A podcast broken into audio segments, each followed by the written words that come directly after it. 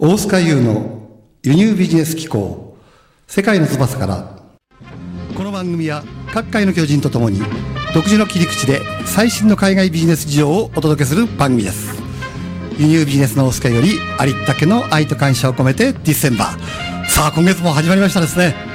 今月はですね皆さんにまず御礼とご報告があります。こちらにずらっと並んでる本なんですけど私のですね儲かる仕組みは自由に作れる。社長のための輸入ビジネスがなんとですね12月11日発売いたしました。わあ！ありがとうございます。さらにですねもう一つ報告があってなんとですね発売即日重版。発売即日重版。ですすごいこと。燃えるところです。私もですね12年間この出版をやに関わってますけど、こう発売日即日重版っていうのはね初めての経験で、こんなことがね本当にあるのかっていうふうにね、あのもう感動しちゃってるんですけどこれもひとえにですね皆さんのおかげだなというふうに思っています。そしてですね今現在ですねこれでなんとですね9冊で9万9900冊なんですよ累計が。あと10万部まで100部と迫ってるんですね。多分、これは今年中に達成されるんじゃないかというふうに思うんですね。そしたら来年10万部になったらね、来週、来年はね、皆さんをお招きして、こう、パーティーでもやろうかなっていうふうに思ってるんですよね。ぜひ楽しみにしていただきたいんですね。さあ、早速ですね、今日も始めていきたいんですけど、今日もですね、素敵なゲストが来てくださっています。株式会社 J ディスカバー、スプリングインク株式会社、B ムーブ株式会社、それぞれのすべてのですね、会社の代表取締役。であり、なおかつですね、あの、青山学院大学の非常勤講師をされている、城村文子さんです。はあ、野球よろしくお願いします。よろしくお願いします。城村美子です。いや、私は今日はね、いろんな話が聞けるんじゃないかと楽しみにしてるんですよね。よろしくお願いします。はい。じゃあね、なぜ、えー今日は城村さんにお越しいただいているかというとですね、城村さんはね、出版、私はね、城村さんっていうと、出版の総合商社。我々の世界で言うとね、ええ。出版に関する全てが揃っている、まあ、総合商社のような方だあそう言っていただけると思ってるんですけどまさにですね、この出版の世界で、日本の領書を海外に輸出するという夢のあることをされているんですね。我々の世界で言えば、まあ、コンテンツの輸出ということになるわけですよ。これってロマンチックですよね。あそうなんです。あの夢のある仕事だと思っていて 儲かる仕事ではないんですが すごく私やりたくてやっぱりやりたいことをやってるってことはねそうです。もう最高ですからね。本当にワクワクしますね。ええ。はい。でね、そして、実はね、私もね、今から10年ぐらい前なんですけど、お香港でね、たまたまその入った本屋さんに、私の本を並んでたんです。あたまたまたまあの時ね、あの時の感動とかね、喜びって忘れられないんですよ。で、それからね、それから1、2年してから今度はニューヨークにいる、うん、読者さんだと思うんですけど、戦争の本がニューヨークでね、販売されてるってのを聞いて、で、その人がね、わざわざ持って日本まで来たんですよ。すごいですね。もう海を渡って。ですからね、そういうやっぱり自分のものがね、海外で売られるっていうのは多分ね、今日の皆さんなんかもね、はいそういうこともものすごく楽しみにしてるんじゃないかというふうに思うんですよね。そんなことがあって、えー、城村さんはですね、えー、もともとね、えー、出版の世界に最初入られたということで、講談社、はい。学校卒業して、はい。まず講談社ですよね。はい。そして私もお世話になった角川学芸出版などの大手出版社に勤務された後、2010年に独立されたということですね。そして、えー事業部の立ち上げなどを経験された後、自分で会社を起こされて、はい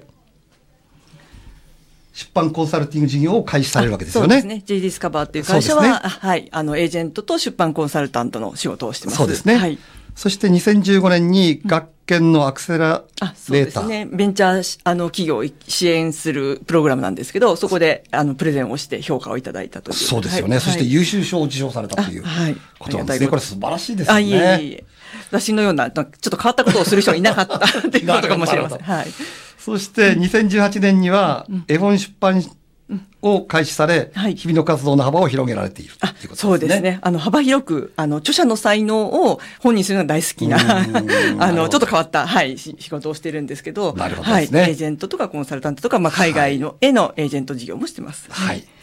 そんな城村さんからですね、今回はその世界で活躍する、出版も含めてね、する秘訣を根掘り葉掘りとね、聞いていきたいなというふうに思うんですね。もう輸入ね、ビジネスのプロの、先生に、はい。おっしゃいますか。ということでね、ええ今日も皆さんに楽しく聞いていただきたいんですけど、はい。まあ、まずですね、この城村さんがこの出版の世界に飛び込んだ、まあ、わけというか、進んだ理由ですね。きっかけでもいいですけど。あそうですね。ちょっとね、多分、あの、私って変わ変わった子だったんじゃないかと今から思えば思うんですけど、枠にはまれられなくって、で、編集の仕事っていうのは自分で作れるので、比較的に枠にはまらなくても好きなことができるというのが最大の、あの、ポイントだったんじゃないかなと思うんですけど、なるほど。うん、結構その考え方を編集者っていうのは新たに世の中に対して提示できるので、著者の方と一緒に企画を作って、なんか作るっていうのが自分で面白かったんで、ハマっちゃったんじゃないかなって思いますね。もうクリエイティブな仕事っていうとね、ええ他にもなんかいろいろありそうな気がするんですけども、うんええ。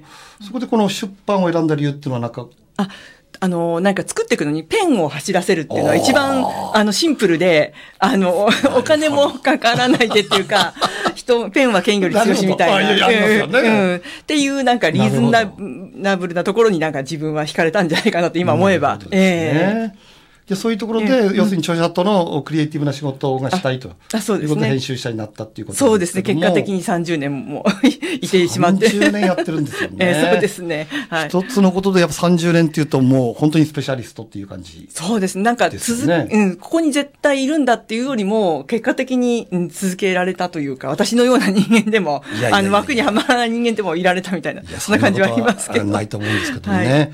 それで、じゃあ、その普通はね、こう、やっぱり出版社に、まあ大手ですからね、講談社とか角川ですから、普通はそこでね、まあ大体こう、出版とかね、編集の仕事をしながら、まあ一生を終えていくっていうのがね、まあ普通の人の あり方だと思うんですけど、こう自分で会社を起こされたっていう理由、えー実はですね、えーまあ、角川っていう会社はね、いろいろ変わっていく会社なんですけど、その中で、まあ、ちょっと、あの、私たちが新しいことをしなければいけないというか、していこうという部署、部署でね、そういうきっかけがあって、で、あの、ビジネス上のレーベルのシリーズを立ち上げるということになった時に、ええ。あの、大塚さんとも出会うわけなんですけども、そうでしたね。はい。さんが初めてね。そうなんです、そうなんです。ええ。で、その時に、ええ。あの、初めて立ち上げるので、ええ。っ、と、わ何ですかね、みな、知らないんですね。部長も、上司も、うん。えっ、と、スタッフっていうか部下も知らないので、うん。あそうです。著者の人脈もないので、あーはいはい。で、私が割と、ひあの、率先して、ええ。あの、ハンターというか、編集者っていうのは、もともとハンターの仕事なんですね。ハンターはい。私から言わせると、著者をそうそう見つけに行って、口説くっていうのは仕事で、ええ。その時私一人でほとんど一挙にになって、ええ。たくさんの著者と出会うんですよ。うん、で、そなんですけど、そうでしたよ実はね。そうです、それで引っかかっていただいたというか、私がハンティングしたっていう。そうなんだ。ハンティングされた側です。なんですけど、あの、たくさんの著者と会うけど、ええ当然のことながら出版社っていうのはその中選ぶわけですよ。なるほど。角川の基準に合う著者をまあ選んでいくというか、そうすると出会った著者の才能が、角川の基準では、えーな出版できないって言った時に、ちょっとなんかさ寂しいっていうか、もったいない感じがしたんですね。こんなに世の中に才能の後ろになるほど。いるのに、ええあの、かこの一社の基準だとね、それができない、あのね、形にできないっていう、ちょっとなんか、物足りなさを感じて、で、退職して、今40社ぐらいの出版社と取引があるんですけど、とか40 4そうそう。それは、それだけバリエーションのある出版社いです。か、40社あったのいやいや、そんなことない。そ？出版社で3400社ある。全部ではないんですが。です全部じゃないんですけども、その著者の才能と合う、結局マッチングなんですよね。こん。の企画がいいとか悪いとかだけじゃなくてうん、この出版社と合うとか、この編集者と合うっていうマッチングなのうでん、それをやりたくなっちゃったら、どんどんどんどん広がっちゃって、で、しかもその日本だけじゃたあの問題なくて、あの、東販の今代理店なんですけど、東販っていうのはエージェントの会社なんですが、ええ。さらに海外に、えー、それこそ輸出できる可能性まで、はい、うんということに手が広がっちゃったみたいな感じの、はい。なるほど。えってーことは、え結局、その、城村さんがやりたい著者がいたとしても、その、会社には会社の殻があって、そうですそうです却下されることがあるってえこともちろんそうです。ね。うん。だから、よく、あの、今ね、その、付き合ってる編集者でも、すごくいい企画だけど、うちの会社では合いませんね、とかね。ああ、ありますよね。うん私なんかもね、言われるけどそうあある出版社にとってはね、ああこれはっていうふうに言われたりしますからね。うんそうなんですよ。その欲求不満を満たすために、こういう欲望のまま動いたらこうなっちゃったみたいな。動いて、会社を3つですからね。これで、私驚いてるのは、その、あ青学での非常勤講師もやられてるわけでしょ？あそうですね。これ、あ、非常勤講師何を教えておられるんですか？出版ジャーナリズムっていう授業なんですけど、うん、私は1年間かけて本を生徒たちに作らせるというのを、ここでも、え本を？本を、えー冊子っていうかね、雑誌なんですけど、うんあの生徒たちで、えーとプレゼンさせて、チームを作って、うんその、まあ、好きな企画をやりたいチームで集まって、うん一冊の、まあ、雑誌を作るみたいな、そういう本を作え、る。学生さんがやるんですか？そうです、そうです。これは面白そうですね面白いです、やってて。いや、私もね、こういう授業があれば学校行ってましたよ、ちゃんと。行かなかった5年かなかった。うんだから、あの、自分たちで企画立てて、ええでチームで集まって、チームワークを作って、取材をして、書いて、DTP っていうか、組版して、印刷所に持ってって、最後完成までやって、うん次はだから最後の授業はどうやって広めるかみたいな、やるみたいな。うんなるほどうんね。面白いです。それはやっぱ生徒さんにとっええて、最高に楽しい。あそうですね。まあ、サボれない授業ですけどいや、ね。ササボとか自分で作るわけでしょ？まあそうです、そうです。だから自己責任っていうか、はいそれこそ。そうん。だから結構生徒もテンション上がったりとか、あとゲスト講師の方もね、あー面白いです30ねコマのうち半分ぐらい来ていただいて、うんそれこそ印刷所の方とか、えっと、時事通信の記者だとかうん、えーあの、ライターの方とか、書店営業の方とか、もう私が聞きたいような話をそこに、ねうん。すごい楽しいですね。まあ逆にそういう中から本当のね、うんあの、これからの著者なんかもね、出てくる可能性はありますよね。そう思います。やっぱり学生の大事な時期に、そうやって、あの、おプロの、しかも現役の方たちの、えーうんリアルな話を聞いてもらうので、そうですよねんすごい楽しいと思いますね。はいまあそういう中から本当に海外に出せるようなうん。うん。本を出る人もいるってことなんですけど、そうですね。例えばね、輸出の、本日本での名著が必ずしも海外で売れるとも限らないわけじゃないですか。あ、そうですね。海外の特性がありますからね。うんそこはどういう、例えば海外に本を出すとすれば、うん。どういうところにその日本の著者とかね、その考えてる人はか気をつけたらいいですかね。えっ、とね、まあ、あの、考え方としては、やっぱりに、逆に日本のトラットっていうんですか、うん。日本風なものの方が分かりやすいですよね。例えば自己啓発だとか、ええやっぱりアメリカの方が先なので、日本の自己啓発っていうことになると、ちょっとその、まあ、更新に見られるところがあって、で、逆にアジアに対しては、やっぱり日本の方が進んでるっていうのがあるのなでうん。国にもよるってことですね。あそうですね、うん。だからやっぱり日本らしさっていうのはむしろあった方が分かりやすいっていうのはありますよねうん。まあ、日本独自のものであれば、彼は評価できないですからね。そのけるしかないという。あそうですね。そういうこともあるかもしれないですね。あそうです。ね。だからそ、だあの、例えば、その、えっ、と、タトゥー、入れ墨なんかも、あの、海外では文化ですから。文化ですからね。ねえ、そうそう、日本の入れ墨っていうものに対してアートとして捉えられたり。そうですねうんでも、一方、日本、あの、独自すぎちゃってわからないマニアックな文化、ん例えば甲子園みたいな、うん、あの、スポコンみたいなものはちょっと、うん、例えばわからないね。わからないですよね。うんアマチュアスポーツはあれだけ騒ぐ国ないですからね。うん。だから海外から見ると、やっぱり日本って富士山じゃないか、あの、やっぱり、あの、なんでしょう、着物を着てる人じゃないかっていうところの匂いのあるような文化の方が分かりやすかったりっていうのはありますよね。わかりましたか皆さん。コツは日本的なものっていうことでいいですね。さあね、あっという間に前半戦がね、時間になってしまったんですけど、ここで一曲ね、城村さんのリクエストにお答えしたいと思うんですけど、ご紹介いただけますか？あ、宇多田ヒカルさんの。宇、多田ヒカルいいですね。は いちょっとね、前の光っていう。光っていう、はい。えうん。えこれは、あの、ね、初期の、比較的初期の頃なんですけど、うん。まあ、彼女がクリエイターとしての、あと、甘えん坊さんみたいなね、うん。えー歌詞もあって、私が好きなところは、えっ、と、完成させないで、もっと良くしてっていうセリフ、あるんですけど、痺れるセリフだね。これ全てのクリエイターが、はいね、やっぱりこれはうん完成うんさせた瞬間に終わってしまうっていうそうです。ね。でもっと良くなるんじゃないか、うんもっと向上できるんじゃないかっていう思いがね、乗ってるので、はい。そういう思いで聞いてみましょう。はい。素晴らしい曲でした。ありがとうございます。私もこれはええじっくり後から聞いてみたいと思うんですね。はいぜひぜひはい。じゃあ、引き続きですね、注目のお後半戦に行きたいんですけど、じゃあ、そのね、えまあ、出版の総合商社っていう私紹介をしたんですけど、はい。まあ、具体的にはね、出版のエージェントっていうことがメインになると思うんですけどね、はい。その、ジョさんのそのエージェントの仕事ってどういう仕事なんですか、ああの出版社側は著者っていうか作家がいつも欲しいんですね。うん。で、今も、はい。あの、業界の、はい、変遷の中で、ますます、あの、新しい作家が欲しいっていう状態になっていて、一方、今の時代結構、本を出したいっていう方も増えてらっしゃる。多いと思いますよね。うんそうですね。うん。なんだけど、あの、さっき言ったマッチングもそうですマしッ、チングしたいとかうん、ね、著者の方は、むしろ私が大事なのは、あの、企画をできる技術よりも、コンテンツが大事、その方がどういう経験をして、どういうことを考えているかっていうことの方が大事なので、うん、そこの企画にするというか、なんですかね、お料理の下ごしらえをするのが私の仕事みたいな。なるほど。うん、で、編集者も忙しいので、あの、その下ごしらえされてるとすぐお料理しやすいみたいな。なるほど。そういう、はい、仕事がまあメインです、レシピみたいに帰ってわたお渡しするっていうようなイメージあですか、ね。そうですね。だから例えば、あの、なんですかね、えっ、と、じゃがいもと人参とお肉をちゃんと揃えてあげると、じゃあこれはシチューにしようか、肉じゃがにしようかと編集者が考えたいっていうか考えるところなのでうん、その前にこんなことできますよってことをちゃんと整理してあげると、著者の方ってやっぱり思いがあのいっぱいあるので、わーっと話されちゃうと、一体これは何なんでしょうって編集者がなっちゃうことがた確かにね。やっぱり、うん。うん。やっぱ本出したい人って、うん。こう成功者が多いじゃないですか。はい。そうすると、どうしてもね、こう自助点的な雰囲気の そうなんですよね。話になっちゃうんですよね。うんうんでも編集者求めてるのはそれではなくてそう、あの、読者に対してどういうふうにそ伝えるうですよね。かってこと。うんそういうところを、あこう、整理ガチッと抑えてくれるってことですね。そうですね。で、一方、うん著者の方も、ただ売れるだけっていうふうになってしまうと、自分の思いが乗らないので、そこを私がお料理するっていうんですかね、思いをちゃんと読者の知りたいに転換するっていうところをやっておくと、うんまあ、スムーズに 本が出るということを、あの、まあ、独立してから修行してきて、かうんなり上手くなりましたっていうか。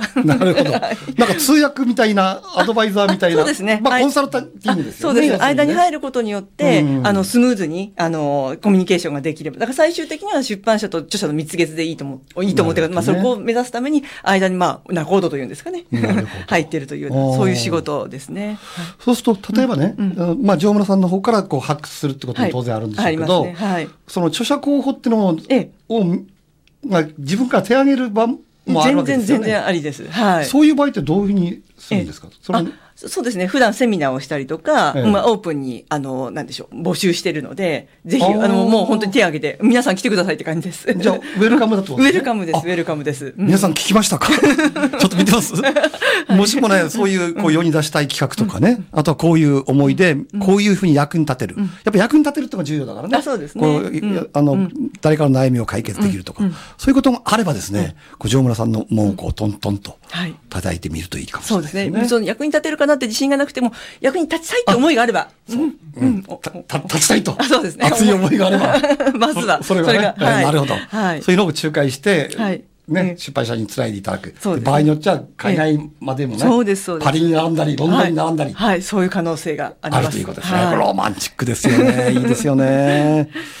まあ、いろんな形のことされてると思うんですけど、年間何冊くらいこうやる感じですかね？そうですね。どのぐらい、い今仕掛かってるものが90ぐらいあります。はい。本当ですか？まあ、もちろん私、あの全部、えー全部の企画は見ますけど、ね。まあスタッフもいて、ねあちゃんと、ね。はい、あの、出版社担当が、はい、いたりとかして。うんうん。最近、あの、やった、関わった企画でね、なんか注目するものありますか？じゃん、これですよ。やっぱりですかなんかわざわざとらしく出ましたが。いやいやいやいや、もう、いや、ねこれ、でもこれは私の活動を象徴、象徴するって言ったら失礼なんですけど、もうもう感動的な一冊。儲かる仕組みは儲かる仕組みは自由に作れる社長のための輸入ビジネス。大塚優ですねいありがたいです。まあ、本当に嬉しいですよ。これ考えていただいた。あ、でもこれ、ねあの、ディスカッションの中でこのアイデアが出てきて、ええまさしく、あの、求めている読者がいるところに届けようっていう思いが、ちゃんとハマって出版社にもつなげられたというのは、もう感動ですね、私も。そうですね。はい。で、私も著者の立場から言うとね、先ほど城村さん言ったのがピンとくるんですよ。うんはい私としてはね、もともとその2006年に本を出した時から、私のノウハウって中小企業の社長にね、一番響くっていうの分かってたんですよ。私自身が37年もね、中小企業の代表ですよねそうやって。だから、そういうふうに思ってたんですけど、どうしてもやっぱりね、その出版社に持っていくと、大塚さん、これ社長だけだとね、本売れないでしょって言われちゃうんですよ、ね。ですよね。うん。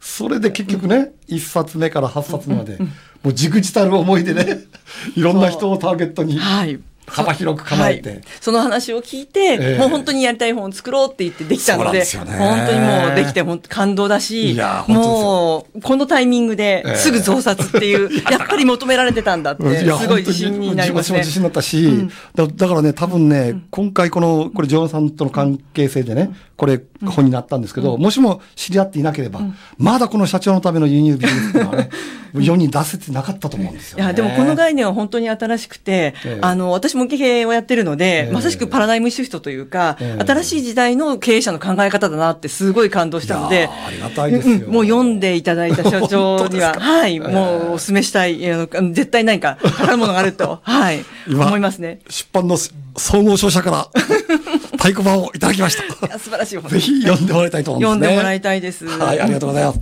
じゃあ、こういうふうにですね、私だけじゃなくてですね、皆さんもアイディア、ね、役に立ちたいと思えば城村さんに相談していただきたいってことなんですね。じゃあ今後のね、はい。この城村さんの夢というか、ええ。今後の展望というかね、それをお聞かせください。もっともっと、その著者の才能を本にしていきたいんですね。うんっていうのは、これからの時代多様化の時代なので、読者も求めてますし、うん著者も本を作ることによって、非常にその人生が変わったという声をいっぱい聞きますので、これは変わりますよね、はい現実的にね。はい。だから、私も能力を高めて、もっと便利になるように、今、ポータルサイトとかも作ってるんですけども、あポーの、タルサイトどんなやつですあか、えっ、と、著者が本を売りやすくするためのポータルサイトと今、開発してるんですね。うんええ著者が本を、ええ、本を売るときに、まあ、ランディングページとか、ええ。本特設サイトをね、作る方がいらっしゃると思うんですけど、ええ。それがなかなかできないとか、その情報が集まるようなポータルサイトがあるあと、ここに来ると本がかお得で読めるよ、みたいな、そういうものを考えてるんです。そうするとそこに行くと、うん。例えば新刊の案内がそうです。ずらっと出たりとか、ええ。ええそういう意味ですか？あそうです。それで、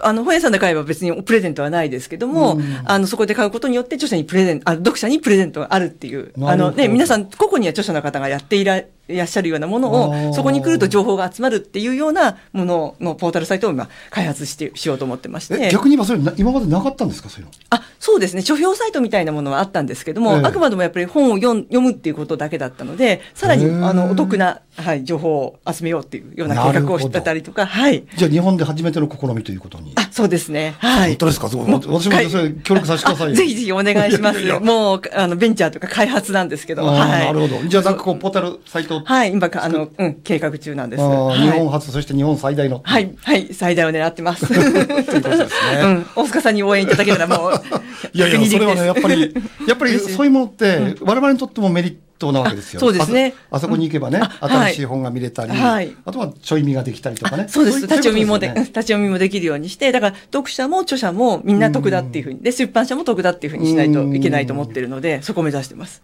とそれをやるためには必要なものはまず、まず著者、あ、そうですね。著者の方にまず応援いただいて、それからその読者のために、えっ、と、せ宣伝をしてというか、ここに来るといいなっていうのを宣伝して、告知をしてそう分かってもらってそんな、はい、段取りですね。はい。そうすると募集的な話になると、著者の方はいと、はいあとそれを利用してくれるあ、そうですね。方というこはいとですね。そはいれを広く大募集して。あ、大募集です。まずは著者の方ですかね、出会いがね。著者の人ですねはい。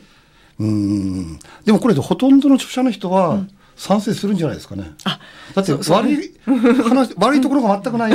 そう言っていただけるととっても、ねはい、心強いです。なるほどまさしく今開発中なので、うんちょっとオープンしたらばまた、はい、著者の方にも、あの、告知してというか、あの、えー応援をもらうように、はい、うん訪ねていきたいと思ってます。大体規模的には、ええその最初何人ぐらいのこう著者を集めるようなイメージ？あ、そうですね。最初はちょっとミニマムで、ええあの、まあ、あの、婚姻してる著者の方、まあ、有力著者の方で、まあ、5、6人ぐらいから始めてそれをもって、はい、広げていきたいなと思ってます。なるほどね。はい。ということで、はい。えまたまだまだという感じなのにもう終わりの時間が来てしまってですね、はい。じゃあねこれもっともっと話を聞きたい人いっぱいいると思うんですよね、はい。じゃあこれ城村さんの話をもっと聞きたい人はどうすればいいですか？あ、あ城村文子で検索していただきますと、ええ。ーあなたの出版が確実に成功する無料メール講座というのが多分検索で引っかかると思いますので、そこで登録してはい。でこれ城村文子さんの字なんですけど、はい。文子さんっていうのは変わっててね、辞典の点なんですよ、まさに出版のための 名前っていうような感じなんですよね。あ経典とかね、文読む月の文を、ね、はい、それで、城の村に、はい、えっ、と、点の点に子供の子で、はい、城村文子と言いますが、はい。城村文子さんではい。検索してください、そしてあなたのせい出版が確実に成功する方法のはい。ゲットしてください、はい。ということで次回の放送は1月16日水曜日18時からですね。